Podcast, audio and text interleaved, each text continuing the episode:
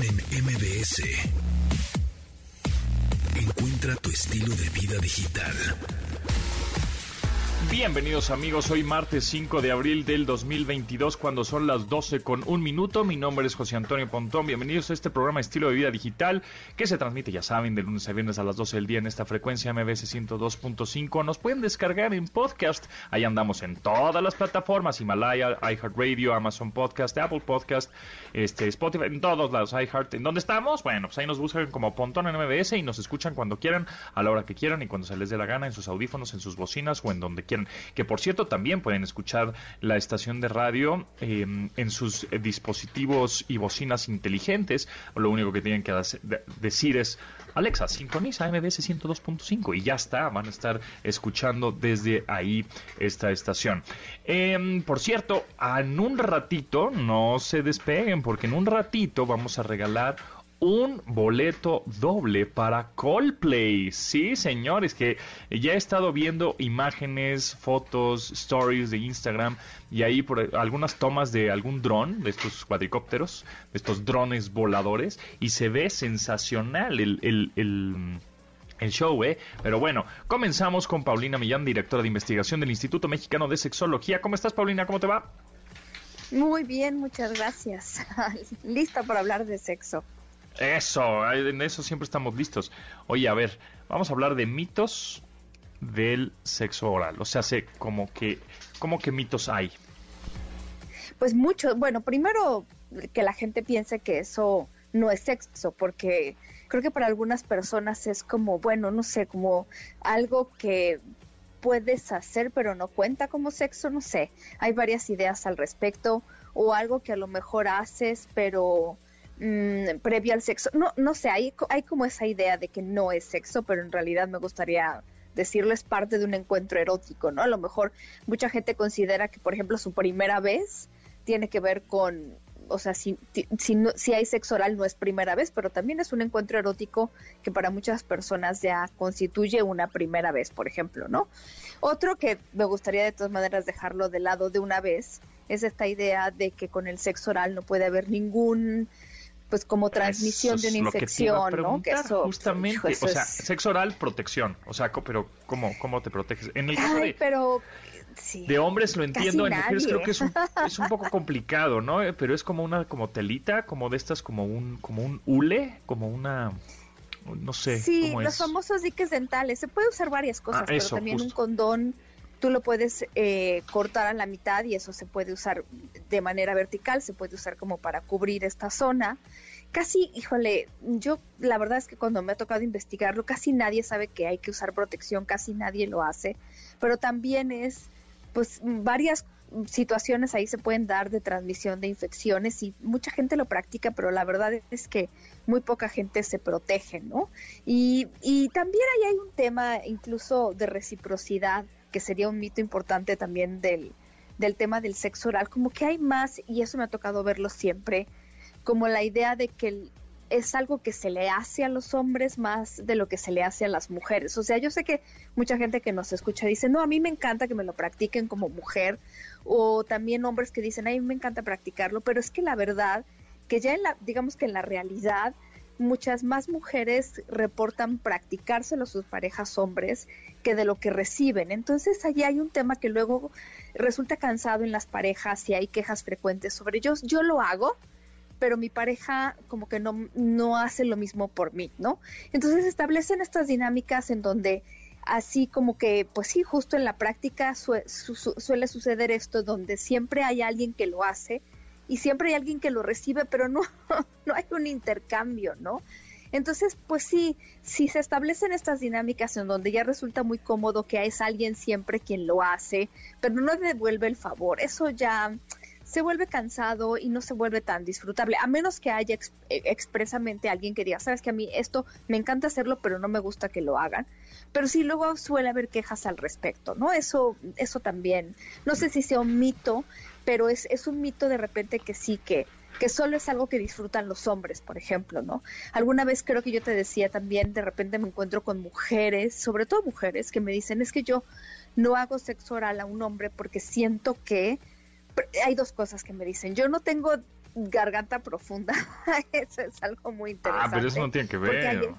No tiene que ver, pero como que hay esta idea de que si no tienes garganta profunda y no cabe todo aquello, no importa de qué tamaño sea, porque no, entonces no lo puedes hacer y que además eh, tienes que tragar todo lo que haya por ahí. Eso, esos son mitos, ¿no? O sea, la verdad es que la estimulación del sexo oral que tiene que ver de la boca, órganos sexuales, se puede hacer de muchas maneras. Además, no solo tiene que ver exactamente, por ejemplo, en este caso con el pene, o sea, puede haber, no sé por qué la gente se olvida de todo lo que hay alrededor y de la zona del escroto, o sea, ¿por qué nos olvidamos de todo eso y solo nos centramos como que en una parte? Y entonces esta idea es como tiene que ser el sexo oral hasta que la otra persona tenga un orgasmo o tenga una eyaculación y entonces si no lo logro lo estoy haciendo mal. Entonces, ¿para qué lo empiezo si no lo voy a lograr llevar a ese punto? Y entonces mucha gente dice, no, pues entonces ¿para qué lo hago? en realidad es parte del sexo y puede ser parte a lo mejor como, como una cosa que sucede antes de la penetración, pero no necesariamente tiene que ser así, porque de verdad es como de los mitos más prevalentes. Entonces lo tengo que hacer hasta que la otra persona eyacule. Eso es un mito súper, súper frecuente, ¿no? O que yo tengo que hacerle sexo oral a una mujer hasta que la mujer tenga un orgasmo. Entonces eso es un mito y que además de repente hay como técnicas, ¿no? Por ahí no, no sé si conozcas la técnica del abecedario. ¿La has oído alguna vez hablar? Este, como que con la lengua haces las letras, ¿no? O algo así, ¿es eso? Claro, claro, sí. O sea, funciona. Digo, también igual puedes hacer círculos con la lengua, puedes hacer un ocho. Son técnicas más que más que el que el abecedario funcione, lo que funciona es, por ejemplo, variar la presión con la lengua y ponerte como de alguna manera creativo, pero no necesariamente es como de tienes que tener ahí a la persona esperando a que te salga el abecedario todo completo y la persona ya se quedó dormida, o sea, no no son técnicas tan precisas, en general el sexo no va por ahí, son técnicas que más bien tú tienes que ir pues ahora sí que pensando en ese momento de acuerdo a cómo va la persona reaccionando. O sea, idealmente tendría que ser, si tú vas viendo que la persona está disfrutando y idealmente te va diciendo, ahí está perfecto, ahí me está gustando, o los gemidos o los sonidos, pues va a estar increíble que ahí te quedes. Porque si la letra M le está gustando muchísimo, pues no te vayas a la letra o sea, quédate en la M, pues. Pero ahí la parte de la comunicación va a ser muy importante, porque cosa que, o sea, a mí me parece verdaderamente frustrante, es que tú estés sobre todo en el sexo oral, en el que una persona está más arriba y la otra persona está más abajo, donde la otra persona que está recibiendo esto no haga ningún sonido. No sé si te ha pasado, a mí sí es súper frustrante, es como hazme alguna señal. sí o no, exacto, exactamente.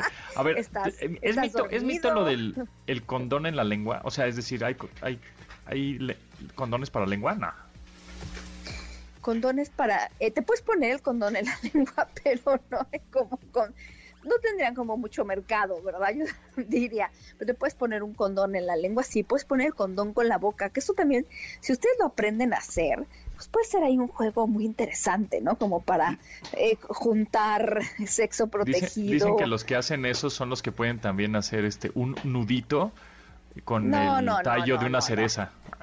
No, no, no, no, no, no, no, porque además el, el, el, poner el condón con la boca, lo único que requiere es, o sea, lo único que vas a hacer es lo siguiente, tú vas a, por ejemplo, presionar con la lengua y la parte de arriba del, del paladar, o sea, eh, aquí los dientes hay que evitarlos, ¿no?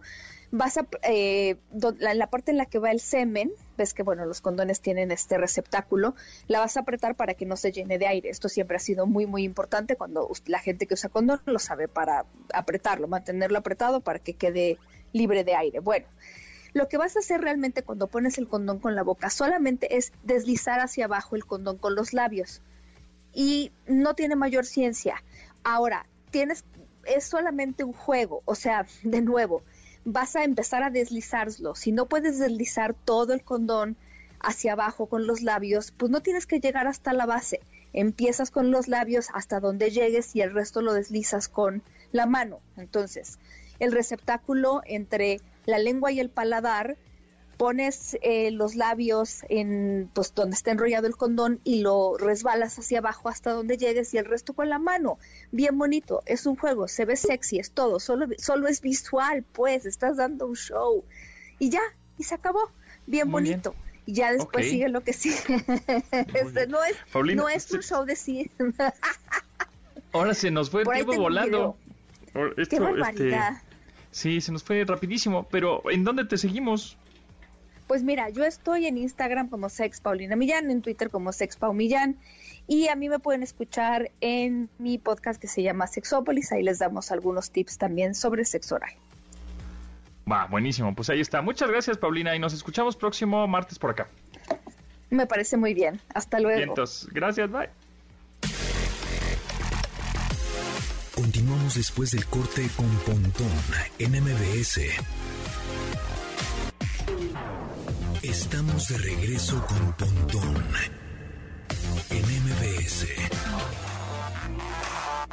Pontón en MBS. Entrevista. Amigos, hemos platicado en varias ocasiones en este programa, ya se la saben, que si los criptoactivos, que si las criptomonedas, que si los NFTs, que qué es eso, que explíquenme por favor, que si realmente funcionan o es, que la, famosa burbuja o, o en realidad sí vale la pena, hacia allá vamos o es el futuro. Y por eso me, da mucho gusto que esté con nosotros Rodrigo Lobato, mejor conocido en las redes como Cripto Lobato. ¿Cómo estás? ¿Cómo estás, mi querido José Antonio Pontón? Todo muy bien aquí, este, regresando precisamente de un gran evento que hubo por Miami, llamado el Miami NFT Week, y pues nada, a tus órdenes, la verdad es que fue un evento muy enriquecedor, que, que me confirma una vez más que pues estamos en el camino correcto todos los que estamos interesados en el mundo criptográfico y en los NFTs. Eso es lo que veo, que ya así hay como, como hay convenciones de, tecnología, de gadgets, de dispositivos, de lo que viene nuevo, ¿no? Como hemos este mm, eh, cubierto el CES en Las Vegas, el Mobile World Congress en Barcelona, ahora hay este tipo de convenciones y eventos de NFTs y criptoactivos y criptomonedas. ¿Qué es lo que fuiste, o sea, allí que fuiste a Miami y, y cubriste de alguna manera este evento, ¿de qué se trata? ¿Hay pláticas que les, que les dicen cómo es el futuro? ¿Otras aplicaciones que tenga esta tecnología blockchain y NFT? Claro. Pues mira, este, este evento fue impulsado por el alcalde de Miami, Francis Suárez, como el opening para todo el Tech Month, que va a ser el mes de abril, eh, allá en Miami relativo a todo el mercado criptográfico. Aunque fue la primera edición de, esta, de este evento, la verdad es que se contó con un panel bastante amplio, muy, muy amplio de gurús de tecnología, del mismo Mark Cuban, que es un gran entusiasta del mercado cripto y de los NFTs, desarrolladores, miles de desarrolladores, artistas, creadores. Entonces, eh, fue muy interesante ver cómo eh, pues se están creando cada vez este tipo de eventos más sólidos, eh, con una comunidad bastante sólida, en donde se explica de una manera ya más eh, honesta y más entendible qué es el mercado criptográfico, qué son los NFTs, por qué es la importancia también de comenzar a entender lo que es la Web3 que ese es un término muy, muy, muy importante que no debemos de perder de vista. Entonces, en este evento, además de hablar de los NFT, que son los non-fungible tokens, que en palabras sencillas es coleccionables digitales, como en el mundo físico uno colecciona cómics, eh, pinturas, discos, lo que tú te imaginas que coleccionamos en lo físico, se puede coleccionar en digital.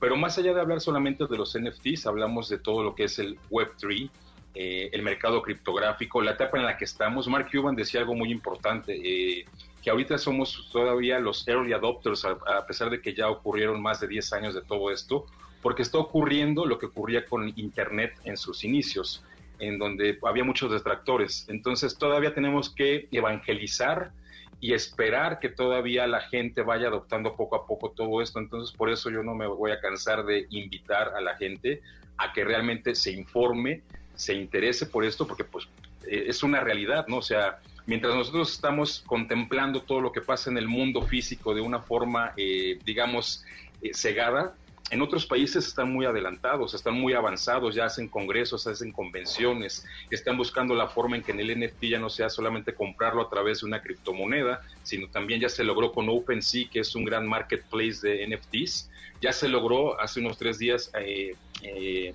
eh, lanzaron el comunicado de que ya va a ser posible comprar tu NFT con eh, Visa o Mastercard, lo cual ¿De qué nos habla esto? Que se viene un boom con el paso de los años poco a poco, increíble. Ahorita somos, allá daban una, una, una estadística, en Estados Unidos dicen que solamente 5 de cada 100 personas están activamente metidas en el mercado criptográfico o en los NFTs.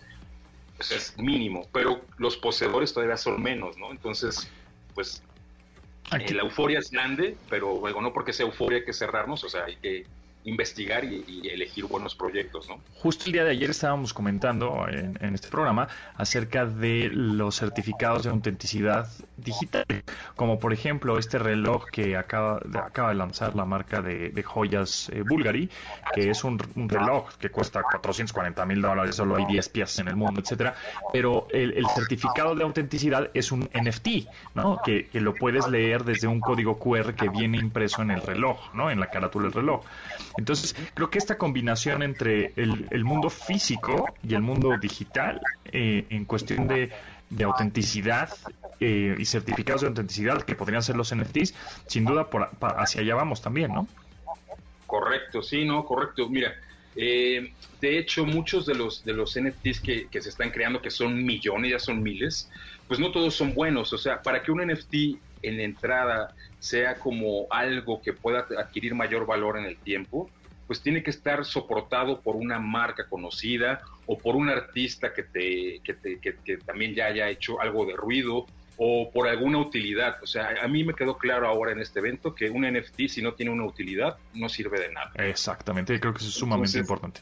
Eh, es muy importante, es muy importante sí entender que no nada más hay que comprar una eh, imagen porque me gusta, sino simplemente hay que saber cuántas copias están hechas, en qué, en qué cadena de bloques está sustentado, eh, cuál es el potencial que tiene para el futuro, si uno lo quiere ver como una inversión, ¿no? Entonces, bueno, afortunadamente eh, también aquí en México ya estamos desarrollando los primeros NFTs oficialmente, entonces por eso que también acudimos para allá, para hacer las cosas correctas y entregar productos de calidad y que estén al alcance de la gente sin tanta complicación, porque en el intento puede haber muchos detractores, ¿no? Justo es lo que te iba a preguntar, ¿en dónde está parado México con respecto a, los NFTs y los criptoactivos?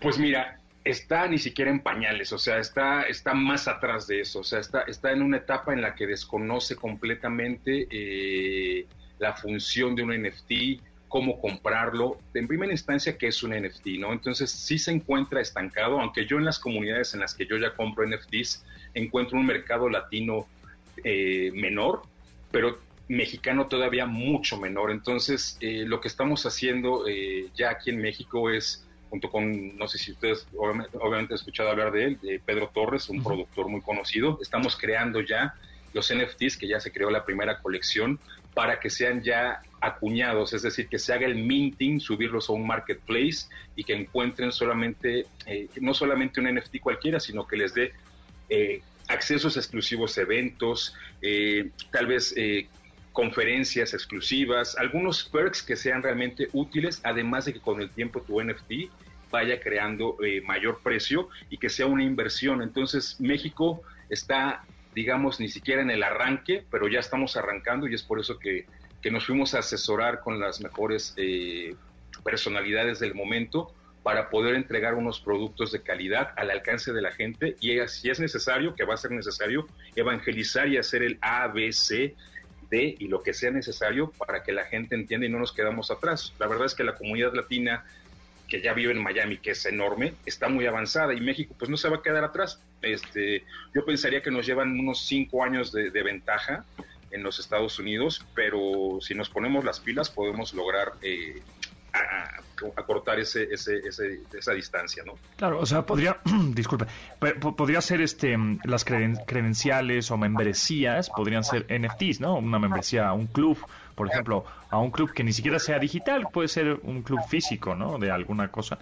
Entonces creo que esta combinación entre, entre lo digital, el NFT digital y la autenticidad que te da esta cadena de bloques, este blockchain, en tu vida, este pues física, creo que creo que va a ser una muy buena combinación y como bien dices, si un NFT o compras un NFT que no te va a servir para nada, pues entonces no tiene, no tiene el menor sentido, ¿no? O sea, creo que apenas sí estamos como medio en pañales, pero estamos viendo para qué este, podemos utilizar esta tecnología que yo creo que en cuántos años le calculas, unos dos, tres años para que eh, aquí en México sepamos bien y, empecemos a utilizar más o estaremos más este, familiarizados con el blockchain.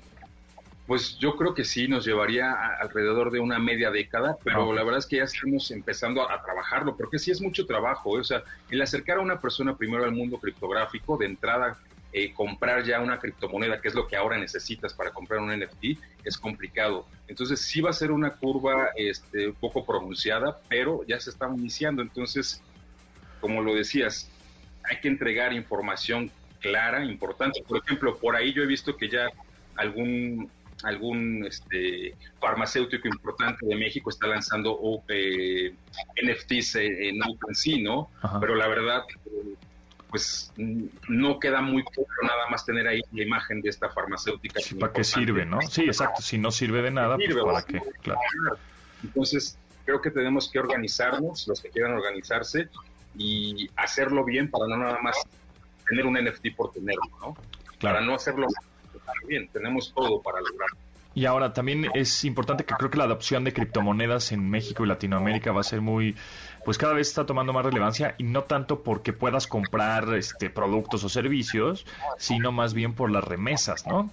Este, para mandar dinero de Estados Unidos a México y Latinoamérica y la inflación que tienen todos estos países, pues es mejor tenerlo en criptos, ¿no? En Bitcoin, Ether, etcétera, que tenerlo en, en pesos, ¿no? Pues sí, no, y mira, hace unas cuantas horas, hace como 12 horas, en Reino Unido se dio una noticia, la verdad es que muy importante, trascendental para todo el mercado de NFTs y de criptomonedas. que el canciller eh, del Tesoro del Reino Unido, se llama Rishi Sunak, le encomendó a la Casa de la Moneda Británica que ya acuñara el primer fungible token, o es decir, NFT, oficial de, el, de Reino Unido. Entonces, ¿esto para dónde va? Pues para que también venga después la regulación y que las criptomonedas puedan ser reconocidas como medios de pago en Reino Unido. Entonces, sí es muy importante entender hacia dónde va todo.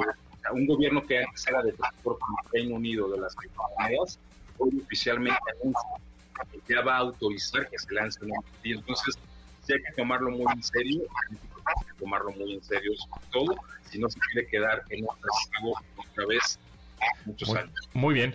Pues eh, Rodrigo Lobato, eh, mejor conocido en las redes como Crypto.lobato, Crypto Lobato, pues en dónde seguimos, en qué redes y si tenemos preguntas, aclaraciones, sugerencias o que nos asesores por dónde entrar al mundo cripto, ¿cómo le hacemos? ¿En dónde te seguimos? Pues yo personalmente atiendo eh, a través de mi Instagram, que es arroba cripto.lobato, cripto con Y, y ya tengo yo mi servidor en Discord, en el que ya entran todos los que son como los miembros oficiales y somos una comunidad cerrada nos dedicamos, en la que yo me dedico junto con otros dos socios, a eh, buscar los mejores proyectos. Entonces, buscar las criptomonedas importantes que tienen una comunidad sustentable, eh, sostenida, perdón. Eh, entonces, bueno, ahí me encuentran, estoy a sus órdenes para que les ofrezca. Perfecto, pues muchas gracias por tu tiempo, este Criptolobato.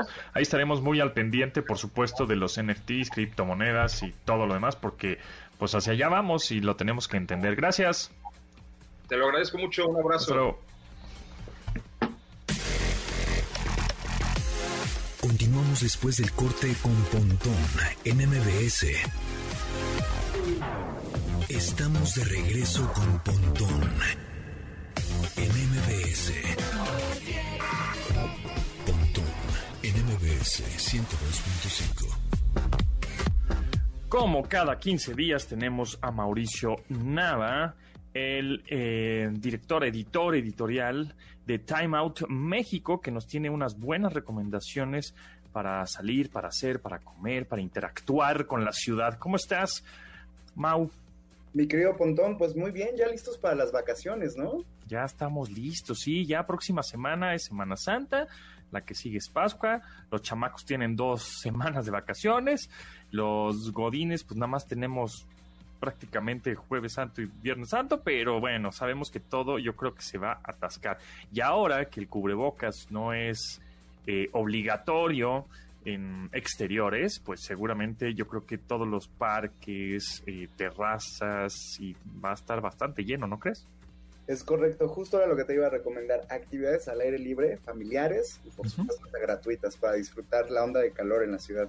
Hijo, onda de calor, está tremendo. No puede hacer tanto calor. Está tremendo el calor en la ciudad. Yo no, no quiero imaginar este así Monterrey o la parte norte ha de estar horrendo, pero bueno. es correcto. Pues, ¿qué te parece si arrancamos con una noche para convivir con la inspiración del famosísimo Venganzas? La noche de murciélagos, por primera vez, por primera vez en la Ciudad de México se va a celebrar una noche de murciélagos. La está organizando la SEDEMA y la verdad es que se me hace un evento muy padre porque las instalaciones del Centro Cultural Ambiental de Coguardas van a abrir sus puertas el 6 y el 20, o sea que estamos en tiempo perfecto para estos 15 días.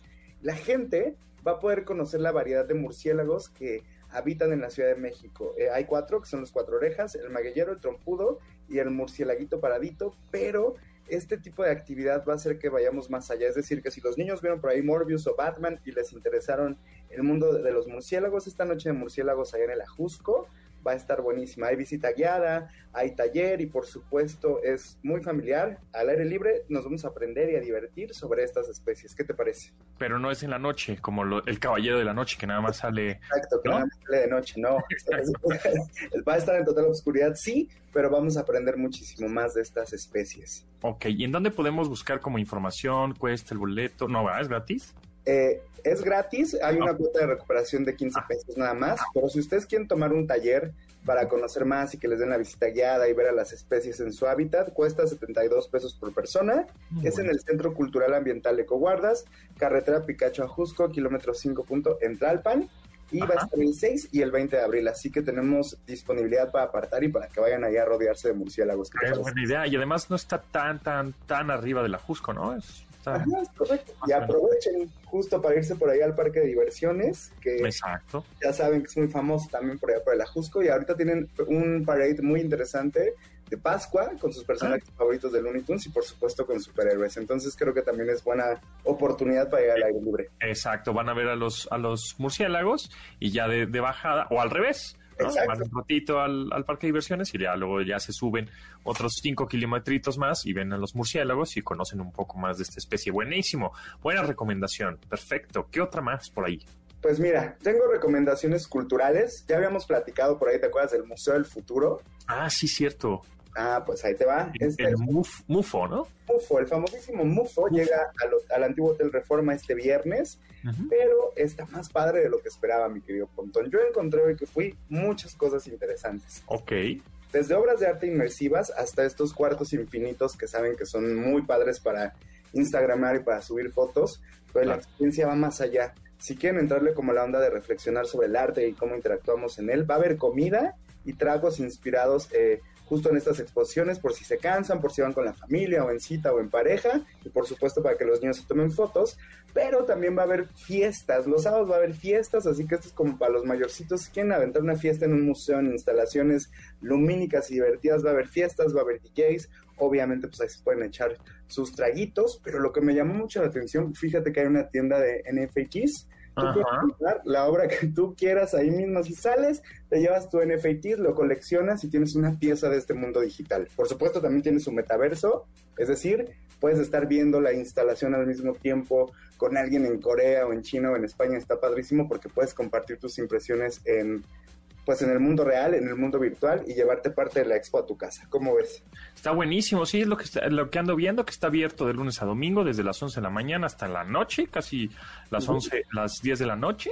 Y ya abrió desde el 4 de abril, que ya hemos platicado, pero bueno, sigue abierto. Y como dices, hay una galería de NFTs o estos non-fungible tokens o este arte digital que pues a la hora de comprarlo tú vas a ser el único dueño, ¿no? De ese arte digital, aunque alguien más lo pueda googlear, ¿verdad? Pero este, está, está interesante y más interesante que pues, ahí aprendes un poco más de cómo podría ser, evidentemente, pues los museos del futuro. Oye, está buenazo. Y esto está en el antiguo Hotel Reforma. Así es, en Paso de la Reforma, ya saben, hay unos, a unos pasitos de, pues, de los puntos más, ahora sí que turísticos de la ciudad, desde el Ángel, Metro Juárez, la entrada cuesta 300 pesos y ojo porque también va a haber muchas este, promociones para niños, sobre todo en vacaciones y boletos gratis por todos lados, así que hay que aprovecharlo. Buenazo, pues ahí está, en París 32, Tabacalera, justo ahí en, en Avenida de la Reforma y esquina París. Ahí está, buenazo, gran, gran recomendación, el Museo del Futuro o MUFO, MUFO. Es correcto. Ahí dando el update. Y si quieren disfrutar algo más cultural, hay una de las exposiciones más importantes de todo el año en la Ciudad de México. Se trata de una retrospectiva de más de 20 años de un artista suizo llamado Urs Fischers. ¿Qué va a ver o qué van a ver ahí? Pues las obras canónicas del artista, pero también piezas que hicieron, que él hizo especialmente para la Ciudad de México. Este autor, mi querido Pontón, ama construir orden a partir del desorden. Es decir, genera muchos cambios en sus instalaciones a través de desorientación visual y convierte lo artesanal a digital y viceversa. Creo que también a tu audiencia les va a interesar. Está bueno. A ver instalaciones en los tres pisos del FUMEX llenos de momentos digitales, virtuales y de cómo el arte, justo como lo dices, está empezando a transformarse. ¿Y sabes qué es lo mejor de esto? Que la entrada es completamente gratis. Bendito, gratisfacción total, eso es. Así es, a partir de mañana hasta septiembre, pero yo les recomiendo aprovechar justo plan Godín o plan por ahí buena onda. Y ya saben que el Museo Jumex está en Miguel de Cervantes Saavedra, 333 Granada. Como referencia, frente a Plaza Carso y frente al Museo Soumaya, que también tiene actividades gratis esta semana. Exactamente, ahí por el Museo Sumaya, está enfrente de Antara, en esa zona de Polanco. Y pues también se ve bueno, así que si andan por ahí o terminaron de comer y ya están ahí echando el... Ay, pues me sobra unos media hora, una hora de... Comí muy rápido, me sobra una hora de, comida. se dan una vuelta al Museo Jumex y ven este tipo de obra de arte que está súper, súper buena y termina hasta septiembre, entonces sí tienen, tienen tiempo. Exacto. Y pues ya para los que son más asustadizos, más clavados de las noches de terror con este calorón, llega una noche dedicada a los payasos más horrorosos del cine, payasos asesinos. El 16 de abril, y antes de esa semana también va a haber un previo en Jesús María 42, allá en el centro histórico, donde por cierto hay una cafetería temática del extraño mundo de Jack, que también pueden visitar. Estas noches de horror, mi querido Pontón, pues va, ¿qué vamos a ver? Vamos a ver un ciclo de cine de películas que ya sabes que aterrorizan a chicos y grandes por igual. El maratón es en la noche, o sea que sí es un buen plan por si andan por ahí en el Museo Subterráneo que les platicamos. Van a poder ver las películas de It, de terror en la calle Mockingbird, de payasos asesinos del eh, espacio exterior, que está muy loca, de House y Freaks. Entonces, es un cine muy completo y además va a haber un escenario interactivo con payasos asesinos y por supuesto un recorrido ahí temático con gente disfrazada que les va a hacer meter sustos de gratis. Órale, eso entonces nos repites en dónde es? Claro, es en Casa Franciscana, allá en el centro histórico, en Jesús María número 42. La entrada cuesta 160 pesitos, la cita es justo en Semana Santa el viernes 16 de abril, por si quieren entrar de profanos con el terror. Y 100 pesitos por persona para para asustarse con gusto. Muy bien, pues ahí está. Para más recomendaciones, ¿en dónde te pueden seguir? ¿En dónde pueden eh, revisar más de esta información en línea? Pues mira, nos pueden seguir a mí en arroba esmaunaba en todos lados. Ya saben que me encuentran por ahí, mándenme mensajes, les recomiendo cosas. Y Time Out México, igual, arroba Time Out México en todos lados. Y si tú nos dices por ahí que quieres mandar a tus lectores a algún lado, les regalamos hasta boletos para el MUFO, para lo que quieran. Órale, buenazo. Pues ahí está, arroba Time Out México. Pueden seguirlos si piden recomendaciones o regálamelo los boletos. También se los dan, como no. Mauricio Nava, director editorial de Time Out México. Muchísimas gracias por estas recomendaciones y por tu tiempo y recomendándonos estas cosas maravillosas. No, hombre, a ti y a tus escuchas. Y pues regresamos dentro de 15 días con más para ustedes. Yeah, gracias. Continuamos después del corte con Pontón en MBS. Estamos de regreso con Pontón en MBS. Pontón en MBS. Entrevista. Amigos, en esta ocasión me da mucho gusto presentarles a Alejandro del Valle, quien es el director de Octopi México, y de verdad que estoy muy entusiasmado porque nosotros en México somos potencia de robótica, siempre ganamos premios, los robots en México son increíbles y bueno, pues él es el, director de una compañía que se dedica a hacer, desarrollar robots, tanto software, hardware y bueno, pero Alejandro, platícanos más acerca de inteligencia artificial y todo lo hacen en esta fábrica en México, o sea, hasta las tarjetas de circuito integrado, todo, ¿verdad? Sí, así es correcto. Eh, hacemos prácticamente todo, desde el diseño de software, el diseño de las tarjetas, eh, la fabricación de las tarjetas y la implementación y puesta en marcha. ¿Por, ¿Por, qué quisiera yo, ya sea una empresa o un particular, tener un robot? ¿Para qué sirve? Pues bueno, los robots cada vez eh, tienen más usos. Por ejemplo, te pongo el tema de la logística, ¿no? Donde tú quieres estar llevando y trayendo, pues vamos a decir, mercancías dentro de una nave y el robot te ayuda, pues una, a llevar pues pesos mucho más grandes que podía, eh, que no puede llevar un humano, como una tonelada y media, eh, poderlo hacer más rápido y automatizar el proceso sí, hemos visto muchos robots y brazos robóticos que están en la industria automotriz, ¿no? Justo este, haciendo los moldes y las láminas de los coches y pintando los coches y los metiendo justamente estos albercas de pintura, etcétera. Pero hemos visto robots más con un estilo humanoide en donde los hemos visto en centros comerciales, supermercados. Em, esos ¿Cuál es el sentido de tener estos robots conviviendo con un humano o con el usuario final, que somos nosotros prácticamente, los que vamos a pie? Sí, estos les llamamos los robots de asistentes o de servicio, ¿no? Donde, ¿cuál es el sentido? El sentido es efectuar eh, actividades que son muy repetitivas para los humanos, ¿no? Eh, y, la idea es que la persona que tú tienes que estaba haciendo esa actividad muy repetitiva, pues haga, haga algo donde use pues a lo mejor más intelecto, ¿no? Y, mucha gente me ha dicho que dice, oye, le estás quitando trabajo a la gente. Digo, en ciertas cosas sí, pero se está creando nuevos trabajos, ¿sí? Exacto, porque por ejemplo yo me encuentro con un robot de estos en un supermercado que me está ofreciendo la muestra de la salchichita, ¿no? O del jamón cuando antes era una persona. Y esa persona hasta te guiñaba el ojo, te trataba de vender más. No, mira, este está bien rico y no sé qué. Igual el robot no tiene esa posibilidad de convencerte. Entonces eh, tendremos que llegar a un, punto medio, ¿no?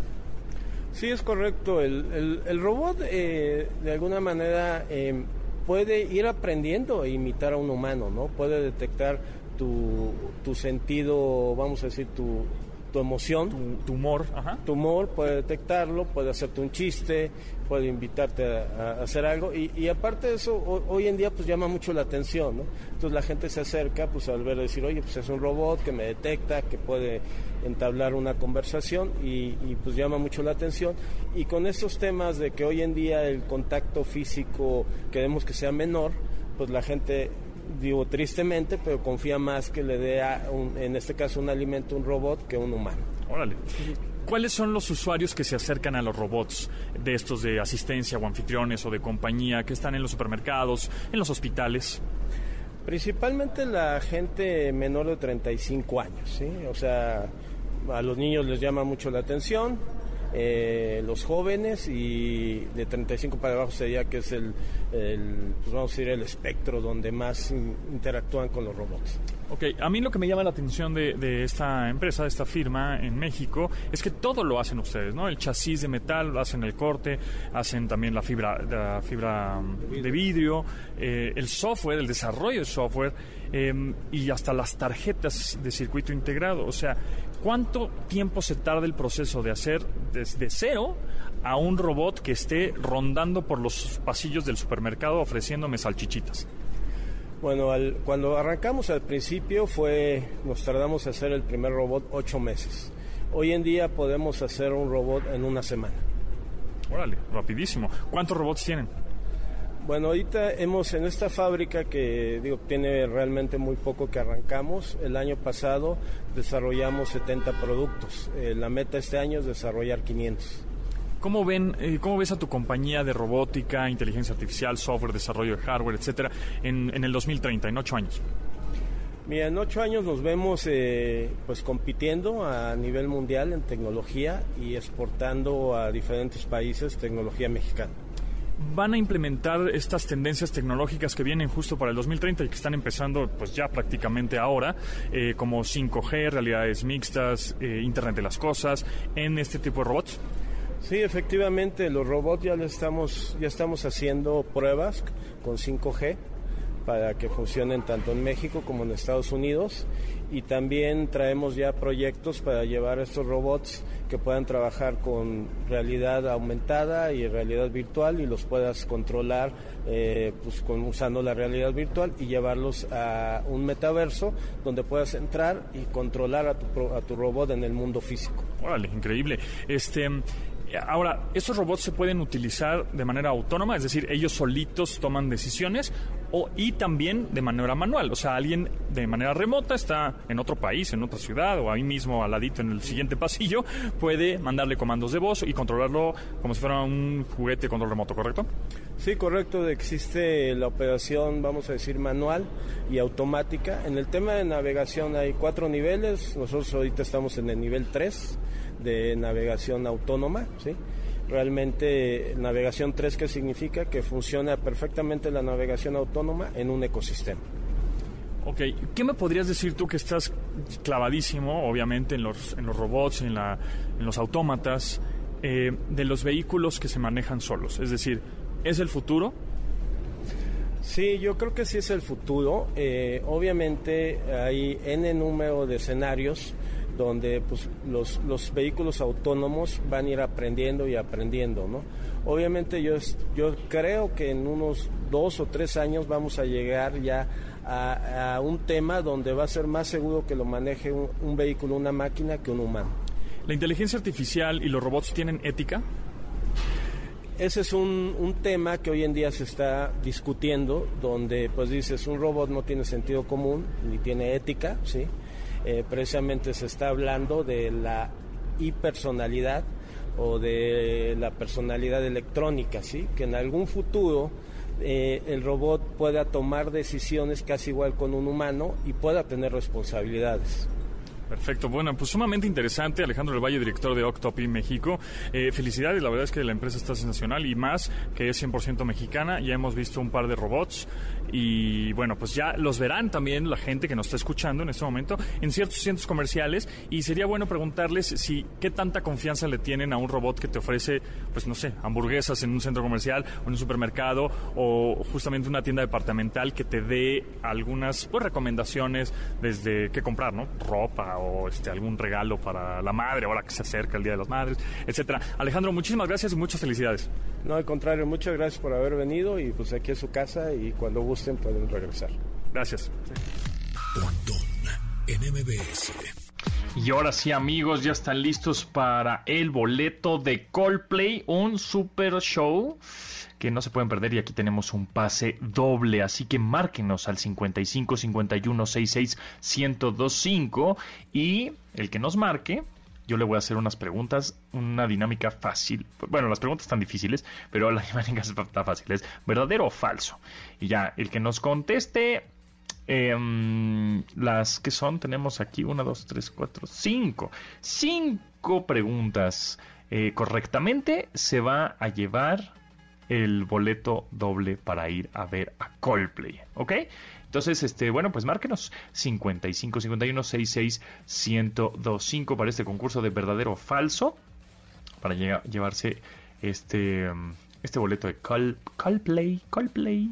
Tendremos em, ya alguien en la línea. Repito el teléfono. Bueno, ya se lo saben. Es más, ya deberían de tenerlo en la memoria de su celular. 55 51 66125 es el teléfono. Sí, ya tenemos a, ahí alguien. Hola, ¿cómo estás? Hola, Don, bien, gracias. Bien, entonces, ¿cómo te llamas? Ibar. ¿Perdóname? Ibar. Ibart, ok. A ver, ¿eres fan de Coldplay? Sí. Bueno, ahí te van las preguntas, ¿ok? ¿Es verdadero o falso? El nombre original de la banda era Starfish. ¿Eso esto es verdadero o falso? Falso. Oh my god. No puede ser, no puede ser. Sí, ya un fregadazo ahí se metió porque no puede ser. No es correcta esa respuesta. Así que daremos oportunidad a alguien más. Márquenos una vez más 55 51 66 1025. Eh, ya tenemos a alguien en la línea. Hola, por ahí. ¿Estará alguien? No, todavía no. Ok, márquenos, márquenos que están muy cotizados, el show está buenazo. Eh, yo he visto muchas ya fotos, stories en Instagram, algunas imágenes de drones del, del concierto de Coldplay y está increíble. ¿Tenemos a alguien en la línea? ¿Cómo estás? Bien, bien, ¿y ustedes? Bueno, ¿y tú? Bien, todo chido. ¿Cómo te llamas? Lisbeth. Lisbeth, ¿eres fan de Coldplay? Mm, me gusta, no soy fan. ok, te gusta, te gusta. Está, está, está, bien, está bien, está bien. A ver, ahí te va. Es una pregunta difícil. Es que tienen que ser preguntas difíciles porque el boleto está muy cotizado, ¿ok? Ahí te va. Chris Martin, Chris Martin, que es el vocalista de Coldplay, Chris Martin, está casado con Whitney Paltrow. ¿Esto es verdadero o falso? Mm, verdadero. ¡Oh, my God! Estuvo, estuvo casado con ella, pero ya no. Desde hace mucho tiempo ya no. Oh, bueno. En fin. Híjole, tenemos ya poco tiempo, así que márquenos, ¿eh? Márquenos. Todavía están aquí los boletitos frescos para ir al concierto de Coldplay. 55 51 66 1025. Tenemos a otra. Hola, ¿cómo estás? ¿Cómo te llamas? Hola, Mildred. ¿Perdóname? Me llamo Mildred. Mildred, ok, a ver, ahí te va. ¿Estás lista? Sí. Chris Martin no ha ganado Grammys. ¿Esto es verdadero o falso? ¿Verdadero? ¡Oh my God! No lo puedo creer, no lo puedo creer. Tendremos que darle el boleto a alguien más porque no, no es incorrecta esta respuesta. Márquenos una vez más. Ahora sí nos pusimos perrones, ¿verdad? Con las. En este programa generalmente somos bien barcos y bien fáciles, pero es que creo que son los últimos boletos que tenemos. Entonces, sí, nos estamos poniendo perros. Em, tenemos a alguien más. Hola, ¿cómo estás? Hola, buenas tardes. ¿Cómo, te llamas? Ricardo. Ricardo, a ver, ahí te va. Ya existe la red 5G en todo México. En todo México. ¿Es verdadero o falso? Um, verdadero, pero no se puede. Bueno, no. A ver, a ver. Verdadero, pero no se puede usar. Eh, mm, este no. Depende de... Bueno, en realidad es falso. Exacto, exacto. Dan muchas vueltas para decir falso, exactamente. Existe la red 5G en todo México, ¿no? Solo en algunas, en algunas partes de México, en algunas ciudades de México. Ok, tienes una correcta, ¿ok? Ahí te va la siguiente. Chris Martin no ha ganado Grammys, ¿verdadero o falso? Um, ¿No ha ganado? No ha ganado. No, no ha ganado. Entonces. Sería. no ha ganado es verdadero. O sea, ¿nunca ha ganado? No, nunca ha ganado Grammy. Mm, es falso. Es, verdad. Oh, oh, oh, changos, changos. Bueno, tenemos que darle la oportunidad a alguien más. 55 51 66 5 es el teléfono. Ya es la última llamada, ¿eh? La última llamada a ver si se llevan este boleto súper cotizado de Coldplay que trae un mega, mega show. Tenemos a alguien más. 55 51 66 5 es el teléfono en cabina. Hola, ¿cómo estás? no, todavía no. Ok, todavía. Es que seguramente están saturadísimas las líneas porque obviamente todo el mundo se quiere ganar este boleto. Listo. Hola, ¿cómo estás? Hola, bien, ¿y tú? Vientos, ¿cómo te llamas? Brenda. Brenda, ¿cómo te va? ¿Todo bien? Todo perfecto. Cool, bueno, ahí te va. A ver, me tienes que contestar bien, ¿eh? A ver, el nombre original de la banda era Starfish. ¿Verdadero o falso? El nombre original de Coldplay era... Starfish. ¿Es verdadero? Verdadero, muy bien, eso, muy bien. Chris Martin está casado con Whitney Paltrow, ¿verdadero o falso? Ya se divorció. Eso, muy bien, muy bien. Tenemos una más. A ver, aquí tenemos otra más. Y el primer álbum de Coldplay fue Oath to the Deodorant. ¿Verdadero o falso? ¿Me la puedes repetir? El primer álbum de Coldplay fue Oath, o Oda, Oath to Deodorant. Oath to Deodorant, verdadero. Eso, muy bien. Y eh, ya llevas tres, te faltan dos. Chris Martin cumple años el 2 de mayo de 1977. Falso, uh, Chris Martin, perdón, ¿es 2 de abril? 2 de marzo de 1977, es verdadero. Ah, exacto, no, tú lo dijiste bien, tú lo dijiste bien, es 2, de marzo, yo te dije 2 de mayo, entonces es falso, pero tú lo dijiste bien, es 2 de marzo del 77, es correcto, muy bien, muy bien, eso, excelente. Y por último, ya viene, ya viene, esta que está medio capciosa. Chris Martin no ha ganado Grammys, ¿verdadero o falso? No ha ganado Grammys. ¿Verdadero o falso? No ha ganado. Oh, ay, Verdadero. Bueno, no nos cuelguen, no nos cuelguen, muy bien. Este, no, eso, falso, falso, muy bien. No nos cuelguen, nosotros ya nos vamos, se quedan con Manuel López San Martín. Pasen la requete bien y disfruten el día. Bye. Pontón en MBS. Te espera en la siguiente emisión.